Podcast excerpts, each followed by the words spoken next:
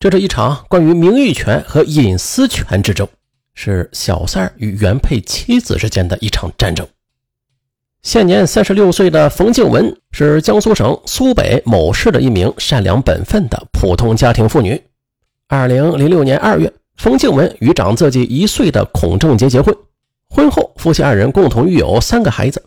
孔正杰是当地一所驾校的教练，收入虽然不错，但是工作繁忙不稳定。就难以顾及家庭。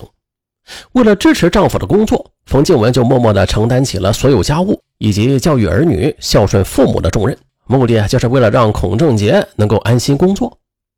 夫妻俩各司其职，生活虽然算不上十分富裕吧，但是日子过得也算是幸福和美。二零一五年九月，孔正杰接手一个驾驶学习班，其中有一个女学员名叫郭雅琴，二十五岁。长相甜美，身材高挑。初次见面，孔正杰就暗暗的喜欢上了她。在教学中啊，孔正杰就对郭雅琴处处关心、细心照顾，很快就赢得了郭雅琴的好感。随后，二人又是常常约会，奸情急剧升温。同年十二月，孔正杰与郭雅琴相约去数百公里之外的著名旅游景点旅游。到了晚上，躺在宾馆那宽松柔软的大床上，二人就顺利的越过了道德的底线。接下来，二人一发而不可收拾了，在多家宾馆开房。在这期间啊，孔正杰还趁郭雅琴熟睡之时，偷偷的拍下了她的裸照。这是不久之后，孔正杰和郭雅琴的不正当关系就被冯静文给发现了。刚开始，身为妻子的冯静文，她也想和孔正杰、郭雅琴大闹一场的，将他们的事情公之于众，让两个人出出丑。可是想到膝下的三个儿女，又想到家庭不能破裂。冯静文最终是忍了下来，只是私下里打电话向郭雅琴谈了一次，希望她能够离开孔正杰。冯静文的大度和宽容就触动了羞愧难当的郭雅琴，而为了摆脱孔正杰，郭雅琴在过完春节之后向他人借了两万块钱，于二零一六年三月离开了一直生活的城市，来到了江苏省南京市谋生。可是，孔正杰却对郭雅琴着了迷。见郭雅琴突然失踪了，便发疯似的到处去寻找。经过多方打听，得知郭雅琴已经到了南京市工作。孔正杰便追到南京市，恳求郭雅琴不要离开自己，还提出了二人一起到深圳开办驾驶学校，让郭雅琴负责驾校的招生，并且承诺郭雅琴无需投资即可享受公司的股东待遇，年薪不低于十万元，年底还参与分红。为了说服郭雅琴。孔正杰还带郭雅琴偿还了借款两万元。就这样，经不住孔正杰的软磨硬泡，郭雅琴最终还是答应了孔正杰的要求。就这样，孔正杰和郭雅琴居然与家人不辞而别，来到深圳市，于二零一六年四月注册成立了一家汽车服务有限公司。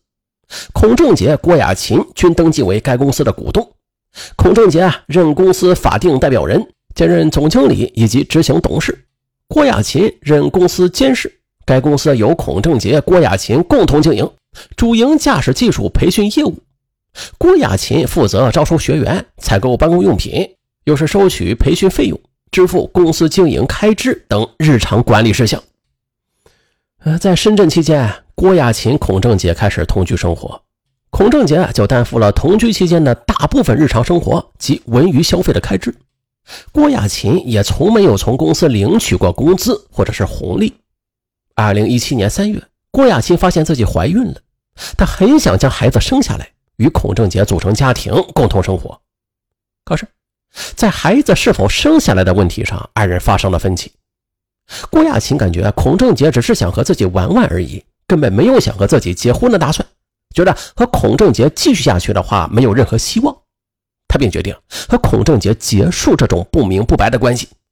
接着，为彻底断绝二人的关系，不留下任何念想，郭雅琴到医院里就做了人流手术。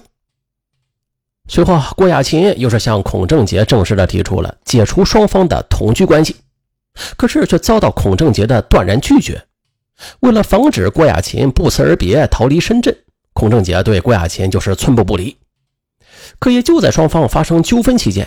孔正杰就有意无意地透露出了自己手机中存有郭雅琴的裸照的事儿，这让郭雅琴几近崩溃。他也是更加坚定了离开孔正杰的决心。双方矛盾那是越来越尖锐，直至闹到了当地派出所。为了尽快摆脱孔正杰，在公安机关的协调之下，对于孔正杰的要求，郭雅琴都是尽量给予了满足。这样，二零一七年三月二十三日，孔正杰与郭亚琴对汽车服务有限公司的账目进行了简单的清算之后，郭亚琴通过微信向孔正杰转账支付三点二万余元，转账备注为二零一七年招生收入结算总额。同年的四月十九日，郭亚琴又是通过银行个人信用卡账户申请银行贷款七点三万元，并于次日晚通过微信向孔正杰支付六万元。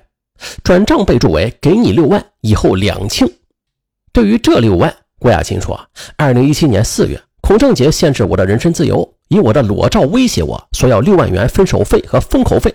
在孔正杰的威胁恐吓之下，我通过微信转账六万块钱给他。”与孔正杰在经济上了结之后，身心俱疲的郭雅琴就离开深圳，返回老家。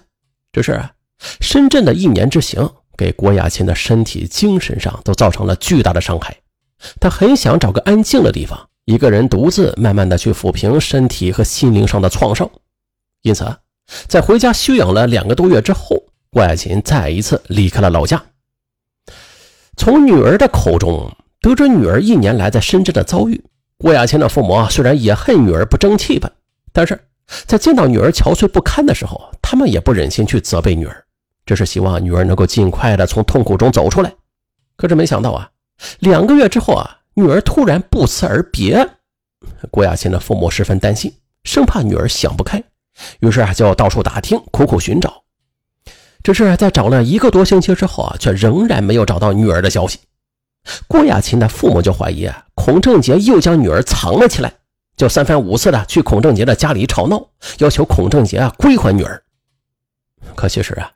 自打郭雅琴离开深圳之后，孔正杰他一个人在深圳根本无心打理生意，便注销了公司，也是回到了老家。由于在深圳彻底闹翻了，孔正杰和郭雅琴回到老家之后，彼此也就没有了联系。郭雅琴到底是去了哪儿，孔正杰也不知道。因此，郭雅琴的父母上门要人的时候，孔正杰根本就叫不出人来。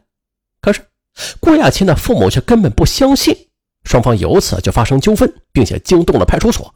这下弄得妻子冯静文都不敢回家了。这事要想彻底解决纠纷，那就只有找出郭亚琴来。无奈之下，冯静文就想到了通过微信朋友圈上去发寻人信息的方法来寻找郭亚琴。于是，冯静文就于二零一七年七月十七日在其微信朋友圈发布了一则消息，说：“我叫冯静文，是一名被小三插足家庭的受害者。二零一五年十月。”我发现并且证实老公孔正杰与其学员郭雅琴发生不正当的男女关系后，我就打电话明确告知郭雅琴，孔正杰已婚并且育有三个子女。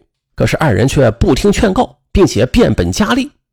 孔正杰于二零一六年三月抛妻弃子去了深圳，与小三郭雅琴同居。在深圳一年多，孔正杰对家庭是不闻不问，一直到今年的五月份，他和小三郭雅琴又闹翻了。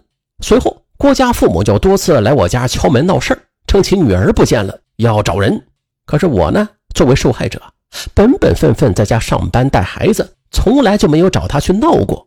他的家人反倒是三天两头的带人到我家闹，还要求我老公赔偿他精神损失费、人流营养费十五万。我现在被吵得有家不能回，有冤无处伸。就在昨天下午六点四十，邻居告诉我，我家的门又被砸坏了。我真的是忍无可忍了，派出所要求男女双方当事人当面扯清，可是女方父母称其女儿已经失踪，所以我只能恳求社会力量找出当事人郭亚琴来解决好这件事恳求大家帮忙转发，找出当事人。该信息下边还附了郭亚琴的照片以及冯静文家被损坏的房门的照片。可是到了第二天的时候，冯静文又觉得自己发布的微信言论有些不妥。便是主动的删除了上述内容，可是让冯静文没有想到的是，消失了的郭雅琴却随后将他告上了法庭，以名誉权和隐私权被侵犯为由，向他索赔五万元，并且要求啊他登报道歉。